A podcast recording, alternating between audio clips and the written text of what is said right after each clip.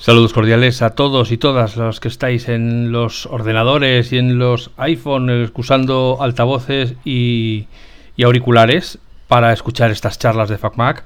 Hoy volvemos a la carga con el segundo episodio que grabamos con Albert Lozano y va a ser una continuación de aquel eh, en el que nos dejó con aquel, si recordáis, Cliffhanger, con aquel eh, aviso de lo que iba a venir que eran ordenadores que tenían una interfaz gráfica con ventanas y que no eran el Macintosh. Voy a saludarle y empezamos rápidamente porque como siempre el cuaderno de notas de Albert está hasta arriba de cosas interesantes y cada página que pasa pues está llena de, cosas que merece la pena contar. Hola Albert, buenos días, buenas tardes, buenas noches, ¿cómo estás? Muy bien, sentado, buenas lo que sea.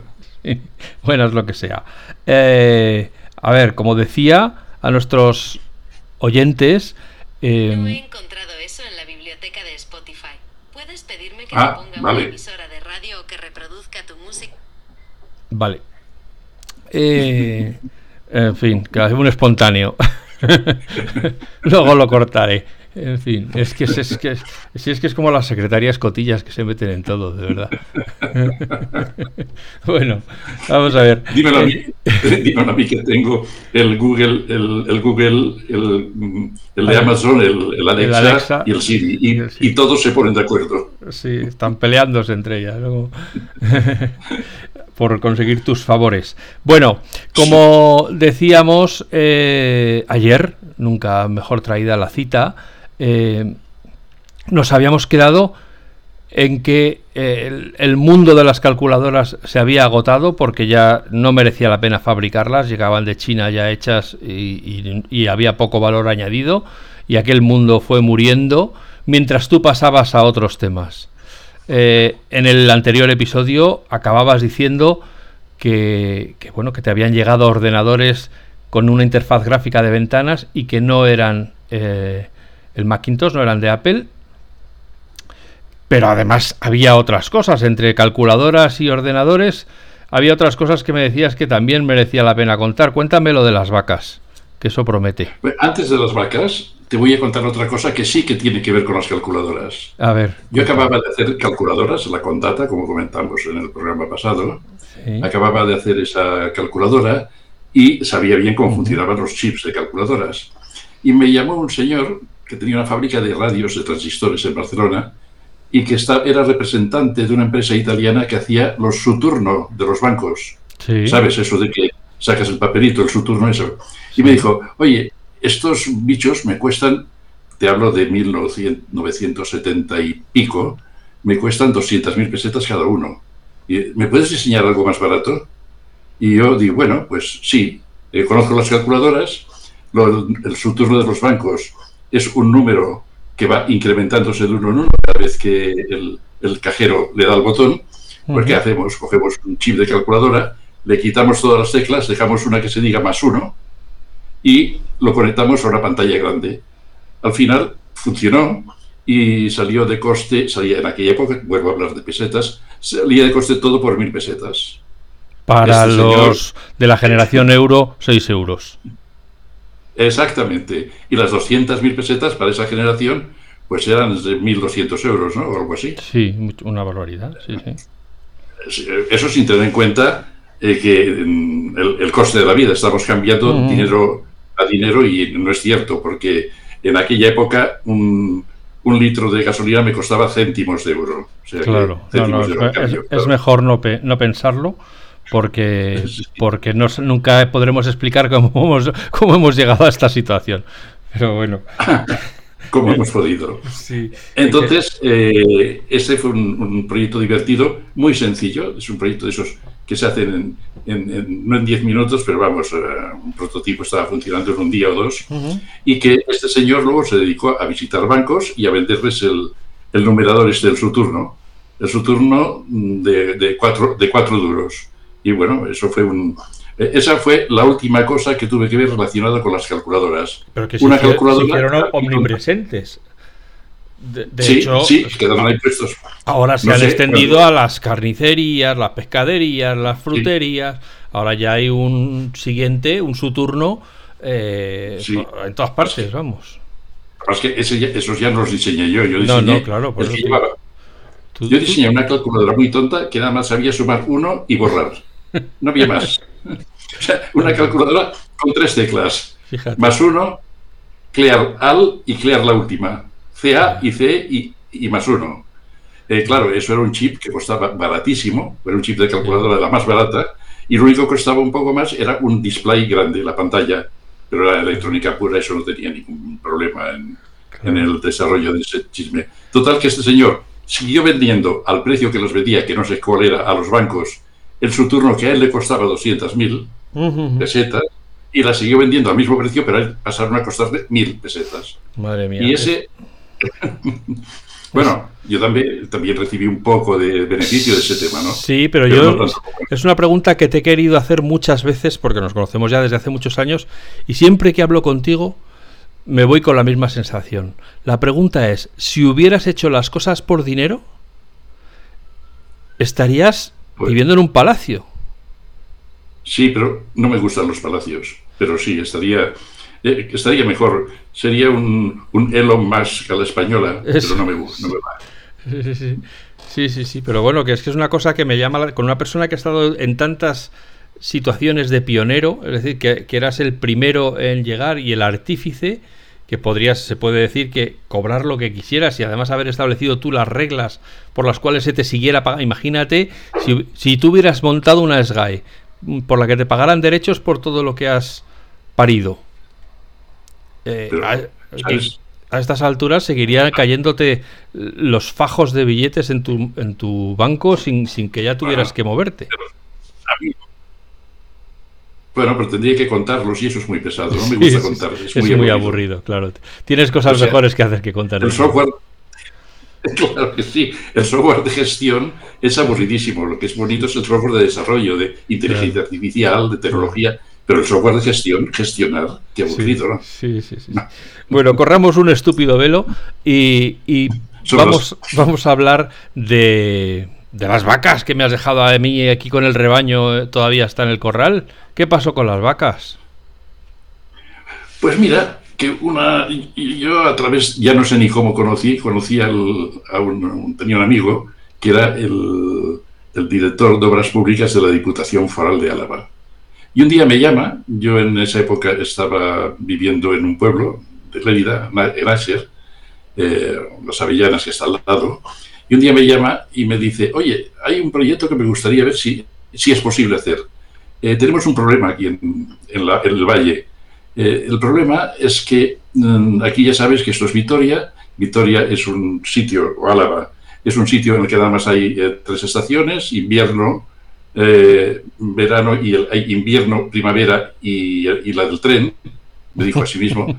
Y resulta que las vacas, aquí llueve mucho, las vacas, el problema que tenemos aquí con los ganaderos es que eh, sacan las vacas a pastar y de repente viene un tormentón y se les mojan todas y eso no es bueno. me tienes que hacer un sistema que antes de que salgan las vacas del corral, el ganadero sepa si van a salir o se las deja encerradas y les da comida, forraje ahí en sitio. Y vale, pues ¿qué, tenemos que hacer? Eh, lo que hicimos fue que me pillé Ángeles, a mi, a mi mujer, nos fuimos a la Victoria, alquilamos una casa allá y empezamos a trabajar en este desarrollo. Este desarrollo consistía en una estación meteorológica hecha con un ordenador amiga, eh, una amiga, supongo que habrás oído hablar, es muy antiguo eso, pero sí, claro, habrás oído, hablar del ordenador amiga.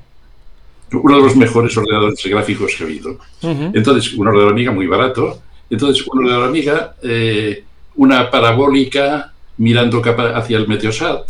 Y lo que hicimos con esto fue eh, tener un eh, informe meteorológico, meteorológico eh, en, ese ordenador amiga. Delante del ordenador amiga pusimos un meteorólogo, que para eso son meteorólogos, para interpretar la meteorología, las nubes y todo eso. ¿sí?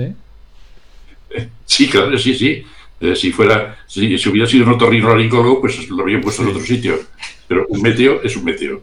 Y después lo que hicimos fue poner un, en esta época ya había salido el, el Mac, fue poner un Mac de los primeros, era ni el Plus, era el Mac 128, en cada valle de, Álava, eh, junto con una estación meteorológica que estaba conectada a ese Mac.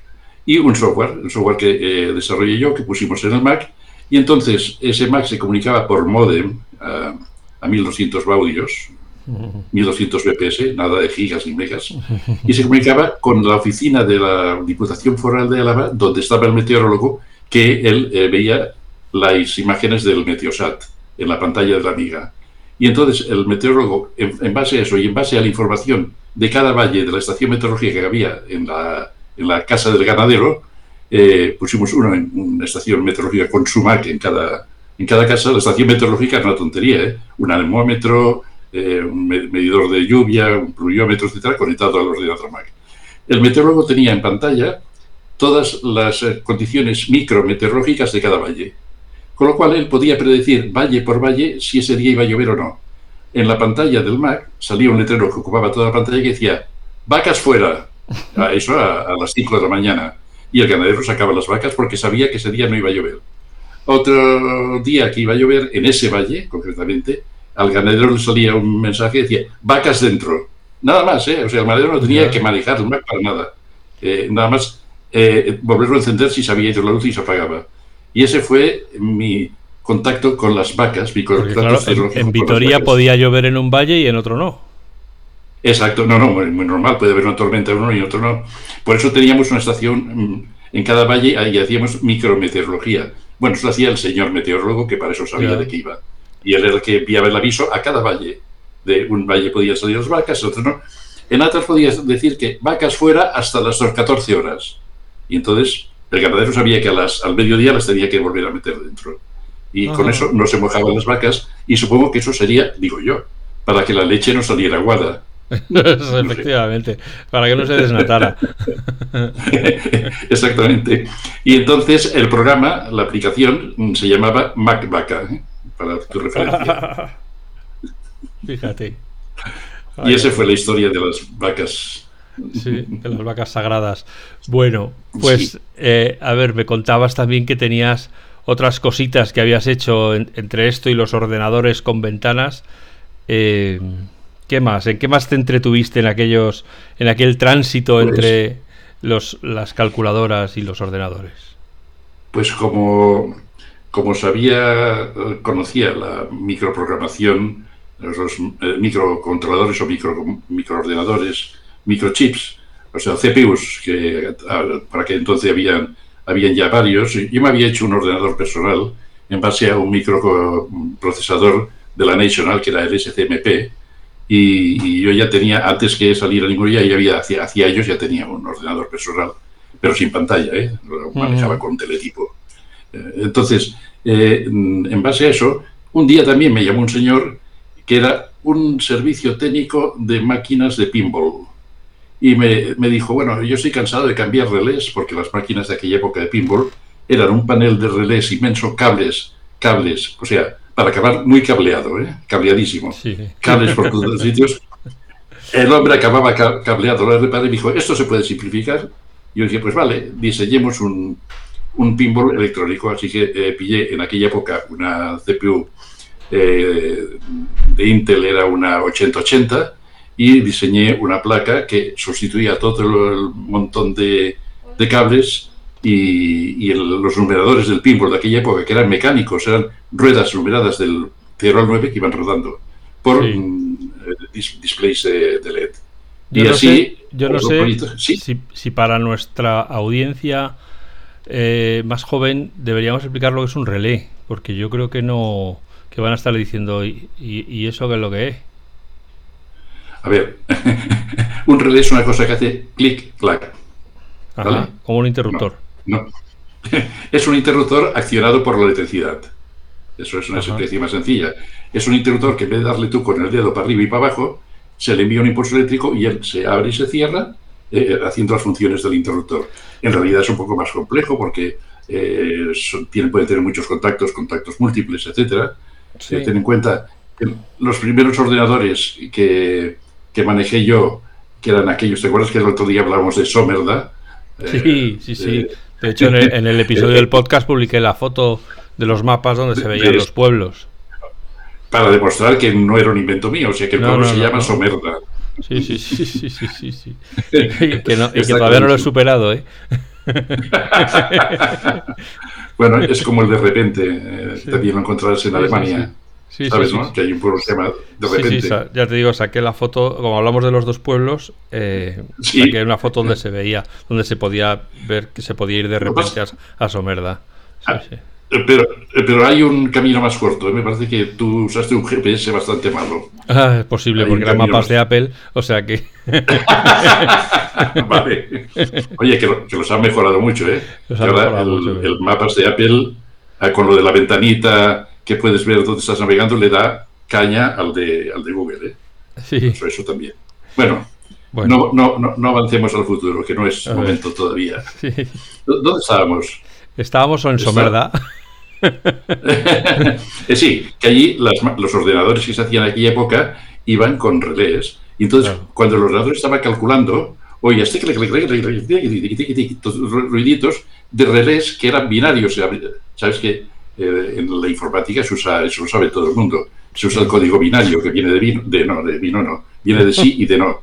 De relé abierto y relé cerrado. Y entonces, ahora, claro, los, los bits no se ven, pero en aquella época se oían. Eran relés que se cerraban y se abrían al estar el estado 0 y el estado 1, y cuando estaban calculando, oye, este que resultado. ¿Eh? Entonces te daba el resultado de dividirlo entre tres, pobre, lo que, les, lo que les costaba. Entonces, eh, estábamos en que el relé, para los que no lo sepan, es un interruptor que se, actúa a distancia mediante un impulso eléctrico. Fácil. Que, hablando de pinball, pues sería lo que cuando aprietas el botón hace que el, el gatillo, por así decirlo, la, palanca que proyecta la, la, bola hacia arriba, pues se dispare, se mueva sí, eh, como si fuera limpia parabrisas. Este exacto, pero en este caso lo que dispara la bola, esa, esa pieza, no es un relé, bien, bien aunque tiene el mecanismo un relé. ¿eh? No, no, digo... Se llama una... Sí, Didi. Es un actuador. Y entonces sí, eh, eh, empuja la bola de la misma forma que un relé cierra el contacto. Lo que pasa es que cuando, cuando me hicieron diseñar o estuve diseñando ese pinball, no había relés, no había nada mecánico, nada más que, sí, había cosas mecánicas, lo que empuja la bola cuando la bola toca y aquello baja. eso, sí era mecánico pero lo que era el cálculo, el, moverse la pantalla, los, eh, los, números, la puntuación, todo eso pasó a ser electrónico. Y, ahí creo que acabé ya con el tema, con el tema de, calculadoras, porque ya no era una calculadora, eso era un microprocesador, claro. Ya, ya, ya, ya. O sea que tú andas ahí también en casi, se puede decir, la primera pinball incorporó electrónica en, al menos la primera en el Estado español. no sé, supongo que, claro, supongo que en otros países eh, alguien habría hecho lo mismo. O sea, no es difícil. Estás en una época que eh, están proliferando los microprocesadores, eh, tanto Intel como, bueno, había varios fabricantes que están proliferando los microprocesadores y la idea lógica es para alguien que tenga dos dedos de frente y que trate con el mundo o fabrique eh, pinballs, la idea es vamos a eliminar todo este montón de cables y relés y vamos a poner un microprocesador que haga todo el trabajo. Sí. Claro. es que era, era, el cajón, por lo tanto, yo creo que en más sitios a más gente se le ocurrió. Aquí se le ocurrió un señor, y a mí no se me ocurrió, a mí me, vino ocurrida. O sea, no, no se me ocurrió. Había un señor que dice, oye, esto lo quiero más simple. Y yo bueno, pues, pues pongamos un, pongamos un pinball, igual que el de antes del Saturno lo quiero más simple y más barato, pues pongamos un chip de calculadora. So far, so easy. ya, ya, ya. Bueno, bueno, entonces, a ver, cuéntame esto de los... Te has quedado sin, palabras. Sí, que es que son cosas que me parecen increíbles. O sea, que, que, claro, a mí se me ocurre preguntarte, pero ¿cómo te contactaba la gente? O sea, ¿cómo te conocía la gente? ¿Por qué llegaban a ti? ¿Hola? Supongo que ah. boca a boca, no sé. No sé. Eh, la verdad es que no lo sé. O sea, y un día, esto es una anécdota más posterior, un día yo iba ah, conduciendo el coche camino de entre... Estaba a la altura de Zaragoza, eh, más o menos a la altura de Zaragoza, conduciendo el coche de Barcelona a Madrid y me llamó, tenía teléfono móvil, teléfono móvil, zapatófono móvil en aquella época, y me llamó un señor diciendo, oye, te necesitamos urgente, estamos montando un diario en, Barcelona y no nos aclaramos. Yo no conocía a ese señor de nada y no había nadie que, nadie que, amigos intermedios. Oye, pues no lo sé, no tengo ni idea. Igual que otro día, en la época que estábamos, en la época que hablábamos ahora de anterior, un día me llamó el padre prior de la Cartuja de, de la Cartuja de mm, Zaragoza y me dijo, Alberto, dijo, ¿cómo sabes que me llamo Alberto? Alberto, eh, tenemos un problema, no tenemos dinero, a ver si se te ocurre algo para que ganemos dinero en la Cartuja. Eh, eso ya lo conté el otro día. Le funcionó. Eso ya es historia. Otro día lo contaré. Pero también, como el señor, el señor San Ferrari, se, llamaba así de apellido, eh, padre prior de la Cartuja, me localizó en mi teléfono móvil, que era un teléfono que en aquella época no tenía casi nadie. Era un pues teléfono portátil. Los que móvil era portátil. Soportable era, soportable. Era un teléfono que eran dos piezas, solo las baterías ya pesaban dos kilos, para que tengas una idea, y el teléfono pesaba seis. Y nada más tenía cobertura en las grandes ciudades, nada más.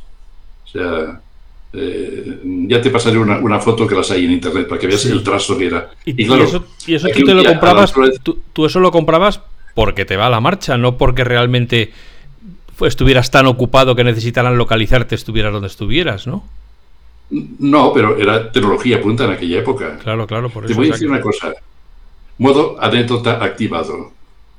En el año 1971-72 había, no había todavía la telefonía móvil, pero había unos teléfonos de coche que se llamaban. Supongo que habrás oído hablar. Iban en el maletero y entonces llevaba una antena detrás y, delante llevaban el, auricular y tal. Mm. Bien, junto con unos amigos, hackers ellos como yo, o bueno, algo así, en Santa Coloma de Gramanet mm, teníamos un club, que era un club de radioaficionados, porque ese es otro tema en el cual estoy, he estado metido, y eh, pescábamos por, por radio las ondas del teléfono móvil del alcalde de Santa Coloma. Y en aquella época no había encriptación, nos enterábamos de todas las conversaciones. Pero eso no nos importaba. Lo que hicimos fue grabar en un cassette, mm, para los que no sepan lo que es un cassette, es un sistema de grabación antiguo, en un cassette, grabar el momento en que aquel teléfono del alcalde hacía una llamada, que era una serie de impulsos, toc, toc, toc, toc, toc, toc, toc, toc, Entonces los, repasábamos a cámara lenta, lo, decodificamos y a partir de ahí estuvimos durante un año usando el teléfono del alcalde de Santa Coloma para hacer llamadas internacionales a todos los amigos. Simplemente. Bueno, bueno, eso, ya, es, eso ya es nivel Steve Jobs y, Bosnia, ¿qué? Bueno, bueno, pero mm, lo digo ahora porque ya ha, ya prescrito ¿eh? el delito. Sí. Claro, claro. Sí, sí, sí, sí. Bueno. De, la época. No, entonces estábamos con, con los... Tú ya tenías un ordenador personal que ya te habías construido y te llega eh, un, un, ordenador con un interfaz gráfico nuevo, diferente, que ya no es texto, que tiene ventanas, pero no es ninguno de los que nosotros hemos conocido. Ajá. Bueno, en aquella época yo tenía eh, una, una Xerox, porque trabajaba, eh, en aquella época tenía, fíjate, es que yo fui a Estados Unidos y allá monté una empresa que se llamaba Nanosoft. O sea, era como Microsoft, pero en pequeño. también fue muy divertido la experiencia en Estados Unidos. Fue, un, día, un día te la contaré porque fue una experiencia genial. Entonces eh, eh, dije, bueno, eso porque no lo monto yo en, en, Barcelona. Y en vez de ganar dólares, ganaré pesetas, que son buenas también. Pero no, no, no era exactamente así. ¿eh? O sea, lo que en Estados Unidos triunfaba, ser un emprendedor en Estados Unidos no era lo mismo que serlo en, en Barcelona. O sea, ni, ni, mucho menos. Pero monté la empresa aquí, aquí llegamos a ser 12 eh, programadores, si mal no recuerdo. Eh, la empresa se llamaba Nanosoft, estaba en Barcelona, la calle, en la avenida de Roma, y eh, teníamos ordenadores que venían de clientes. Trabajábamos para Cheros, para Sanio, Sanio hacía ordenadores en aquella época, no sé ahora sí también, y, para otros, otros muchos. Y entonces, entre los ordenadores que nos iban llegando para hacer, para hacer programación, un día nos llegó uno que en vez de tener CPM, que era lo que se estilaba en aquella época, o sea, eh, un sistema operativo basado en línea de comandos, sería ventanas. Ah, pues, eh, pues era, eh, era sorprendente, pero estaba muy bien, pero que conste que en aquella época teníamos una máquina de Xerox que no era un ordenador, era una máquina de tratamiento de textos que iba con ventanas también. O sea, Eh, ya, ya, el, camino ya era eso, porque de, hecho las Xerox, Xerox es donde se inventaron las ventanas y casi el ratón. Después Steve Jobs se quedó con el tema, ¿no? Eh, pero vamos, lo que, teníamos allí era una pantalla vertical, que era una pantalla de tamaño DIN A4, y eh, que usamos solo, única y exclusivamente para el tratamiento de textos, que la manejaba muy bien Ángeles, por cierto. Entonces, eh, lo que nos llegó fue un ordenador que no tenía ratón, pero por las teclas de cursor y por el teclado ibas abriendo ventanas, se ponían encima de otras, y en cada ventana, ahí está la gracia, como no había tanto entorno gráfico, en cada ventana podías abrir una ventana que era una, un CPM, o sea, un sistema operativo en línea de comandos. Pero vamos, es que la metáfora ya era correcta, está, está muy vasta, y ese ordenador, asómbrate, lo fabricó Olivetti. Y nos llegó el primero a casa. Estuvimos haciendo programas para él. Pero vamos, a decirle nuevamente por, como deferencia hacia los más jóvenes que Olivetti es un fabricante famoso por sus máquinas de escribir. Que a lo mejor también habría que explicar que es una máquina de escribir. Me, por eso. Una máquina de escribir es un, eh, mira, es muy fácil. Una máquina de escribir, para los que no lo sepan, es un Microsoft Word de hierro.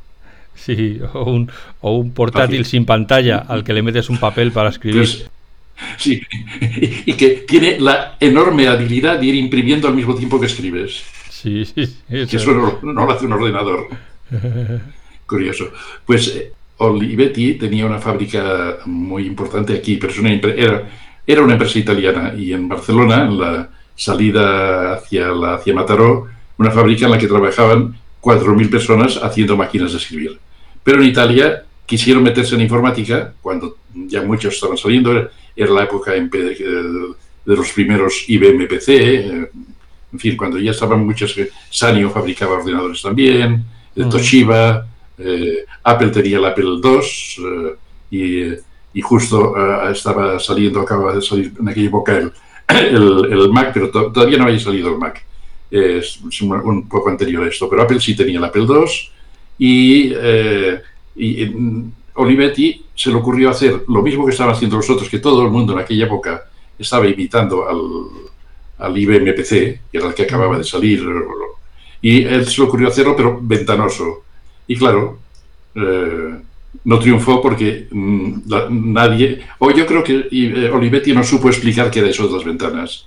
Ya. Porque ahora habría sido al revés. Ahora sacas un ordenador sin ventanas y te lo tiran a la cabeza. o sea que, eh, yo creo, creo que, no triunfó por eso. Por lo tanto, no llegamos ni a desarrollar software, porque cuando estaba ya en medio de desarrollar, allí desarrollábamos programas de, de, contabilidad, de gestión de stocks, que era lo normal que pedía la gente en aquella época, los fabricantes hardware. Eh, no llegamos porque a mitad de desarrollo nos dijeron, oye, esto Italia ha suspendido la, la producción de esta máquina porque no se, no se va a vender y, y, fuera. Y bueno, devolvimos la máquina y ya está. Y, pero, pero fue, no habían ventanas en aquella época. Eh, aunque fueron unas ventanas mm, rústicas, pero eran ventanas. Ya. La Olivetti, no me acuerdo del modelo. ¿eh? ¿Y el Xerox? ¿Cómo, cómo os llegó un, un, un Xerox?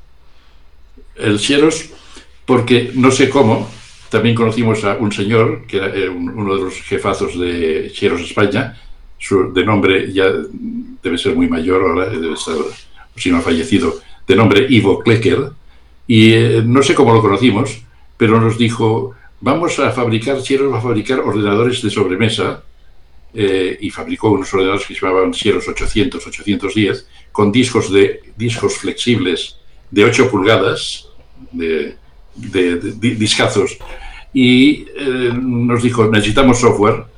Y, bueno, yo le dije, pues vale, eh, me enviáis una, una máquina eh, o dos máquinas, la ponemos aquí los programadores y hacemos el software que necesitéis, ya te digo, contabilidad y gestión de stocks, que era lo, típico.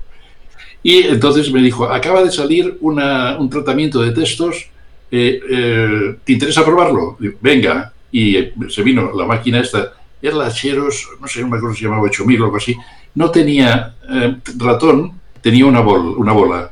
Eh, tenía una bola, eh, no era ni ratón ni trackpad, tenía una bola, pero lo demás, lo demás era una, pantalla vertical, DIN A4, eh, WYSIWYG, ¿cómo se llama? Lo que tú ves lo que... Sí, WYSIWYG. pues eso.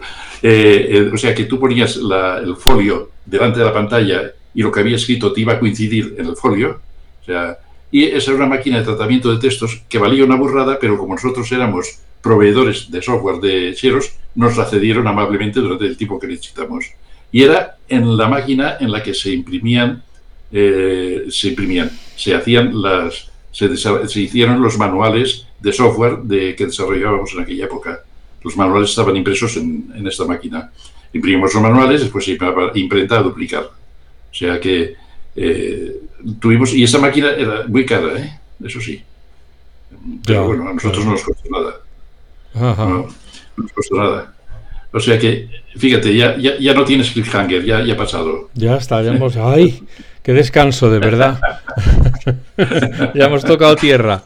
Bueno, y entonces cuéntame cómo llega el Mac, cómo, cómo entras tú en contacto con el mundo Mac, con el mundo Apple. A ver, cuando Nanosoft eh, cuando Nanosoft, a ver, eso fue después, no, Nanosoft fue, fue después, que eh, yo no tengo memoria de acceso aleatorio, la tengo lineal, y es un, poco difícil a veces no saltarse etapas. Eh, mm, con un socio de aquí, de Barcelona, montamos una empresa que se llamaba ISECOM, ISECOM, sí, ISE, Computadores, que se llamaba ISECOM, en la cual yo quería que fuera distribuidora de Apple, porque en aquella época había el Apple II. Lo que pasa es que el socio, que era el tío de la pasta, dijo que no le, gustaba y que quería algo mejor. Nos fuimos a Alemania, a una feria, y allá vimos un ordenador que se llamaba ISE, ISE Computers, que el ISE Computers era nada menos que un PET 2001 en una caja más grande y con un teclado más grande. Y este era una modificación que hacían los alemanes y lo vendían junto con un programa de gestión. Y entonces eh, intentamos vender ese aquí en España y, por eso la empresa se llamó ISECOM, que era ISE Computers, en, honor o en gracia a los alemanes. Pero en esto, que los alemanes dijeron, ya no fabricamos más porque esto no se vende en Alemania. Por lo tanto, nos quedamos con ISECOM y sin producto. Yo insistía, oye, el Apple II, el Apple II, pero el socio decía que era, era un juguete y que él quería cosas serias. Así que nos fuimos a Estados Unidos, hicimos una vuelta por Estados Unidos y allá contactamos con una empresa que se llamaba Ohio Scientific y esta eh, diseñaba Ohio Scientific, no sé si has oído, os habrá oído hablar de ella, desde ordenadores muy pequeños, que era uno la Superboard, que era una placa, eh, unas prestaciones similares a la de un Spectrum, hasta ordenadores grandes que iban en un armario y que iban con un disco duro enorme, de 100K, eh, pero enorme. Y sí, es lo que había. Además, como dato curioso, el disco duro iba girada, giraba movido por un motor eléctrico, claro, lógico, pero la correa que transmitía el movimiento del motor al, eje del disco era una correa de alternador de coche. Te haces una idea, ¿no? Madre mía. Pues, eso, sí que, es un híbrido, eso sí que es un híbrido y no lo que fabrican los, coches ahora. Pues sí. Ahora, te imaginas, y entonces se vendieron de las placas Superboard, se vendieron muchísimas. Eso sí, porque era digo, era como el Spectrum, pero bueno, porque llevaba un teclado de verdad, porque el Spectrum llevaba un teclado chiquitajo, era muy difícil, y este era...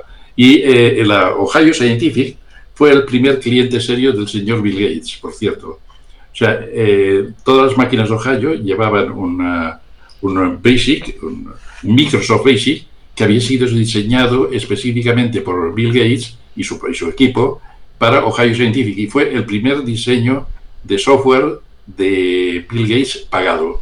O sea, eh, porque ya sabes que hubo el lío de Bill Gates y IBM, pero IBM, eso era otra guerra. Pero como el, Basic, el, lenguaje Basic, el Microsoft Basic, mm, Microsoft lo hizo para Ohio Scientific, no para IBM. Para IBM desarrolló el sistema operativo, que era el PC2, una, una, variante del CPM que lo compró por cuatro reales, eso ya es historia conocida. Pero el primer Microsoft Basic fue eh, vendido por eh, Steve, eh, perdón, por, Bill Gates a Ohio Scientific. el, el, primero de todo. Y entonces estas plaquitas llevaban un Microsoft Basic, 8K de RAM y un teclado incluido, y lo único que necesitaban era un alimentador y un televisor haciendo de pantalla. Oye, pues se vendieron muchas, ¿eh? O sea, bueno, en ese, aspecto sí. Y entonces de ahí, mm, de ahí vino lo, de, lo de Apple, porque yo viajaba, por culpa de Ohio Scientific, viajaba muy a menudo, muy a, menudo a Estados Unidos y de vez en cuando buscando productos para la, para ISECOM y de vez en cuando a, Apple. Y allá en Apple, pues eh, tuve ocasión de, tener el primer Apple II, bueno, el número de serie 14. Apple fabricó primero una serie de, de máquinas para sus empleados y, después eh, ya para la venta al público. Y tuve ocasión de comprar en, en un garaje, si te, te sonara igual, en un garaje de, Cupertino tuve ocasión de comprar un Apple 1, que después lo desmonté, lástima, porque ahora vale una pasta, pero bueno. Sí, sí. No todos van a ser aciertos. No, no, no, no ni, ni, mucho menos. Mira, si yo eh, ahora los ordenadores que he tenido que pueden ser motivo de, de, colección y los coches que he tenido, si no los hubiera vendido, creo que me podría jubilar, eh, retirar del todo, o sea, y muy, y muy bien, con, con piscina y chalet. Pero no es así. o sea que. Y entonces de ahí, eh, por, eso entré en, el mundo Apple. Y después ya, como iba muy a menudo a, Estados Unidos por culpa de, de ISECOM, eh, tuve ocasión de ver los primeros Apple II, si no el primero. Y no, yo no lo compré, pero tenía un amigo que trabajaba para nosotros y un día, eh, estando en ISECOM, le dije, Manel, eh, él tenía que hacer un viaje a Ohio. De paso vas a Ohio, a Ohio, y fíjate, date una vuelta y pasa por, por eh, Los Ángeles, Los Ángeles, eh, por Cupertino, estaba pensando en otra cosa ahí. pasa por Cupertino y me compras esta máquina. Y así tuve yo de los primerísimos, primerísimos Apple II con 8K de, 8K de RAM y, y ningún K de disco, claro. O sea, tenías que entrar la, información a través de un cassette. Pero bueno, también es historia. Por eso, así entré yo en el mundo Apple. ¿eh? Pero me gustó y me sigue gustando. Claro, te iba a decir, eh, y, y, una vez que ves el Apple II te das cuenta de que aquello realmente es otro rollo o simplemente llegó y pues mira, pues otra cosa que se está haciendo, pues como me va como a ti te va la marcha y quieres tener lo último, pues ya está, pues esto es lo último, pero pero mañana será lo penúltimo. No, tampoco llamaba tanto la atención. No, no, no, fue un flechazo. Fue un amor a primera vista. En aquella época yo tenía en casa un TRS-80, un CompuColor, eh, una, un TRS-80 de Tandy, quiero decir, un CompuColor y, y dos Commodore PETs. Eh, el, PET 2001, que era anterior, anterior al Commodore 64 que todo el mundo conoce, o conocía. Mm. Y, yo ya tenía esas máquinas en casa. Y se añadió esta y eh, lo que hice al, entrar, al, tener el, Apple II en casa, lo primero que hice fue desmontarlo y decirle, eh, esta memoria es insuficiente y le amplié a 32K, porque 8K era... Y se podía ampliar, ¿eh? es cuestión de, soldador y, paciencia. Y entonces me deshice de las otras máquinas. El P2001, que ya en aquella época yo lo había desmontado y cambiado de caja y puesto en un mueble metálico en forma de consola mucho más atractivo, lo vendí. Eh, y el, el TRS-80 el TRS-80 lo, lo, regalé, así ahora que recuerdo. Y el... Eh, había tenido, también un Osborne, el Osborne lo desguacé. Mira, y ahora se están pagando bien los, el Osborne. Eso no lo... Fíjate, eh, ese no le conozco, los Osborne. Fue el primer ordenador portátil, portable, soportable, 14 kilos de ordenador. tenía una pantalla de 4 pulgadas, nada más y, la, y bueno, y era como una maleta, tamaño maleta.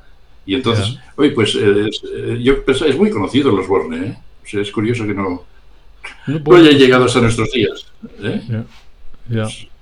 fue, fue, diseñado por un pionero también, un, un emprendedor que era el señor Osborne. Eh, busca, cuando tengas un rato, busca Osborne Computer en, en, en, Google y ya verás. Y ahora vale. Trasto, era. Pero hoy, ahora hoy en día se está pagando muy bien el Osborne. Bueno, me deshice de todo y me quedé con el, con el Apple II y así seguimos. O sea, Pero en aquel momento en el Apple II, ¿qué se podía hacer? Pues mira, eh, con una tarjeta de audio en aquella época, y era lo único que lo hacía, podías sintetizar audio. Eh, por cierto, el socio que teníamos, eh, que tenía yo para ISECOM, se llamaba, o sea, se llama Chifré. Su nombre es Juan Chifré. Y lo primero que hice cuando tuve el Apple II allá en su, despacho y la tarjeta de audio fue ejecutar un programa que había hecho yo que decía exclusivamente Chifré es tonto. Así, Chifré es tonto. Y iba repitiendo continuamente. Ningún ordenador en aquella época lo podía hacer, podía sintetizar audio y, voz. O sea, eso ya era un. O sea, eso ya, ya llamaba la atención. En aquella época, el, Apple II ya tenía una parte gráfica muy interesante, píxel a píxel, cosa que los otros no tenían. O sea, en los de Commodore, para hacer un dibujo, tenías que usar caracteres especiales y irlos encadenando hasta pintar el dibujo. El, el, Apple II tenía el modo high res, de alta resolución, que eran punto a punto y podías dibujar eh, en pantalla, con lo cual era genial, o sea, eh, y era muy fácil de manejar tenía el, el, que salió, el primero que salió tenía un, un basic eh, de enteros diseñado por Bosniak, que era muy pedestre, pero enseguida el señor Bill Gates diseñó el Microsoft Basic para Apple y bien, bien. Eh, se podían hacer muchas cosas. Cosas que con otros ordenadores de época no se podía hacer. Además, era el primero, si descontamos el CompuColor, que era un otro mundo y mucho más caro, era el primero que tú le ponías un monitor y, y veías, eh, podías ver trabajar en color. ¿eh? porque los, el TRS-80 y tal, no. Luego ya sí salieron los Amiga y eso ya era otra guerra. Pero mientras Apple sigue avanzando, porque también salió los Amiga, pero también salió el, Mac. O sea que, claro, pero en aquel momento, el, en aquel momento el, Apple II era, digamos, un, un producto tal cual, no se podía eh, o, también me hacías programas que, que, funcionaban en el Apple II. Sí, claro, claro. Eh, podías programar en Assembler de 6502, bendito Assembler, o en Microsoft Basic o en Integra Basic. Mira, en el año... No, eso fue después. Eh, no, estaba pensando que con el Apple II es que hicimos un, un trabajo para la Diputación de Barcelona y era muy gráfico, pero eso ya te lo explicaré porque eso ya es justo en 1984, fue con un Mac. Íbamos a hacerlo con un Apple II, pero lo hicimos con un Mac. O sea que eso no toca, o al menos hoy no toca. Hoy no toca. Eh, pero el, el, Apple II sí podías programarlo eh, yo, por ejemplo, todavía tengo por aquí el manual de instrucciones de un programa de contabilidad que hice para, que diseñé para el Apple II, que se llama Nanoconta. Una empresa mía se llamaba Nanosoft, pues hice el Nanoconta. Eh, otra cosa que, hice, mm, que hicimos con los Apple II es que había ya una serie de, de aplicaciones hechas, juegos, y una de las cosas, está prescrito, ¿eh? Eh, una de las cosas era desprotegerlos, porque venían protegidos, y, venderlos aquí. ¿eh? Claro. Pero, claro, estamos hablando de que el, Apple II nos lleva, según dice la Wikipedia, hasta mediados de los años 80. Sí. Que se empezó a fabricar en el 77 y allá por, por el verano del 80 ya se dejó de fabricar en diversos modelos, ¿eh? porque el Apple II pasó por una serie de iteraciones, el Apple II, el Apple II Plus, el Apple IIG, el Apple II GS, o sea, pasó por una serie de iteraciones, cada cual más potente que el anterior. Pero sí, pero es, yo creo que es uno de los mm, ordenadores que ha estado más tiempo en línea, en fabricación. O sea, son muchos, casi 10 años eh, produciéndose y fabricando y dando dinero a Apple, el Apple II. O sea que sí, y entonces. Ten cuenta que los primeros. Sí, sí. no, no, di, tú, di tú, di tú. que los primeros eh, Apple II eran unas máquinas muy sencillas y se cargaba el programa con cassette, pero enseguida salieron los discos. Eh, ah. Salieron las unidades de disco y eh, teniendo unidades de disco ya era muy fácil hacer programas de gestión. O sea que yo también hice un tratamiento de textos, ahora que recuerdo, sí. El nanotext, por cierto. Ahora me recuerdo y tengo, tengo aquí el manual y todo. Sí, a, veces vienen amigos a casa y se sacan fotos de sus manuales, no sé qué les verán. Son mestre pero bueno, en fin. Ya. Y todo eso en, en con Isacom. Ahí vendíais ordenadores y, y, además hacíais programas para los ordenadores. Sí, no, eh, Isacom vendíamos ordenadores de Ohio Scientific hasta que Ohio Scientific se fue a, a la porra. Y yo, en mi empresa Nanosoft, vendía software, hacía, se llama software. Eh, Ohio eh, Isecom estaba en la planta baja de, un edificio de la Avenida de Roma y en el primer piso estaba mi eh, empresa que se llamaba Nanosoft. Eh, Isecom se fue al, tuvo que cerrar Ahora, hoy en día, que el local es una cafetería, supongo que les habrá ido mejor, y yo me quedé en el entresuelo, arriba, con mi empresa y mis 14 programadores. Que eso, creo que en mi web está la historia, por cierto. sí, todavía está. Y, yo no sé si recuerdas o nos puedes hablar un poco de cómo era el, panorama en aquel momento de, de, ir a una empresa y decir, oiga, ponga usted un ordenador que le va a arreglar la vida. la gente, ¿cómo, cómo, cómo miraba aquello? ¿Como viene el diablo o que usted que me quiere vender o...? No, no, bueno, yo de hecho yo no vendía ordenadores, pero lo que yo les vendía era el software. Por eso, que lo tuyo era aún más difícil de comprender para alguien, ¿no? Le voy a hacer un programa que le va a ayudar a llevar la gestión y que ya no va a tener que tener los libros aquí físicos, sino que lo va a hacer todo en el ordenador. Aquello tenía que sonarles a este hombre me quiere, me va a robar todo. Sí, me, lo va a robar. No, no, porque, no, no, porque les, eh, les llevaba eh, el, programa ya hecho, o sea, les enseñaba, eh, llevaba la demo. Entonces, al ver la demo, alucinaban. Y eso lo voy a poder hacer en un ordenador de 200.000 pesetas y no en un IBM 36 de no sé cuántos billones. Pues sí. Hombre, si usted es Telefónica de España, no. Pero usted tiene una pequeña empresa y quiere llevar su contabilidad a la gestión de sus stocks, sí. Y entonces, eso al principio, pero muy al principio, porque a la que cuatro, cuatro empresarios o pequeñas empresas lo tuvieron y les funcionaba, lo del resto ya fue automático. O sea, yo ya no iba a ningún sitio a vender software, venían a casa. O sea, no era necesario porque el, el, el, boca oreja debe de funcionar, supongo. También eh, vendía, por ejemplo, el programa NanoConta, eh, iba junto con un manual pequeño que explicaba cómo, cómo funcionaba el, el programa de contabilidad, y ese lo vendía a través de un distribuidor que era Egea, que ya está súper cerrado, pobre, y eh, yo mm, los vendía en paquetes de 10, pero el, disquete junto con el programa. Y un día, yendo por una calle de Barcelona en un escaparate, veo mi programa, digo, pero es raro porque yo en la... Eh, una de las cosas que me pasaba es que una cosa misteriosa, la última página del manual era una hoja de registro. No como ahora que te registras por internet y te lleva un código por internet. Una hoja de registro en la cual eh, justificabas que habías comprado aquel programa, pero no se activaba el programa, el programa ya venía activado, claro. Y entonces yo vendía de 10 en 10 y le vendía a este señor 10 paquetes de contabilidad y al cabo de un mes yo recibía unas 30 o 40 hojas de registro. ¿Qué hacía la gente? ¿O qué hacía alguien? Fotocopiaba la última página y, la, y fotocopiaba el manual junto con la última página y la gente me enviaba esas hojas de registro. Yo sabía que eran falsas porque la original mía llevaba una marca de agua, la última página. Yo había puesto una, una marca de agua.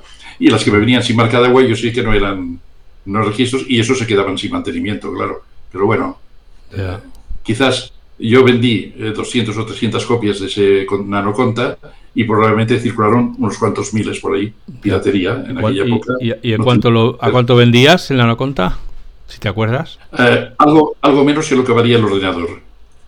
O sea, el, el Mac y el Mac, el Apple II valía unas 200.000 pesetas más o menos y el programa 50.000. Y le dabas una solución a la, a la empresa de contabilidad por 250.000 pesetas. En aquella época, si tenía que contratar un contable que le suelo llevar, le costaba más al cabo del año, quiero decir. Sí, sí, claro. Y si iba a un centro de cálculo, ya ni te digo. Ya, ya, ya, ya. Bueno, bueno, bueno, pues Nanoconta para todos.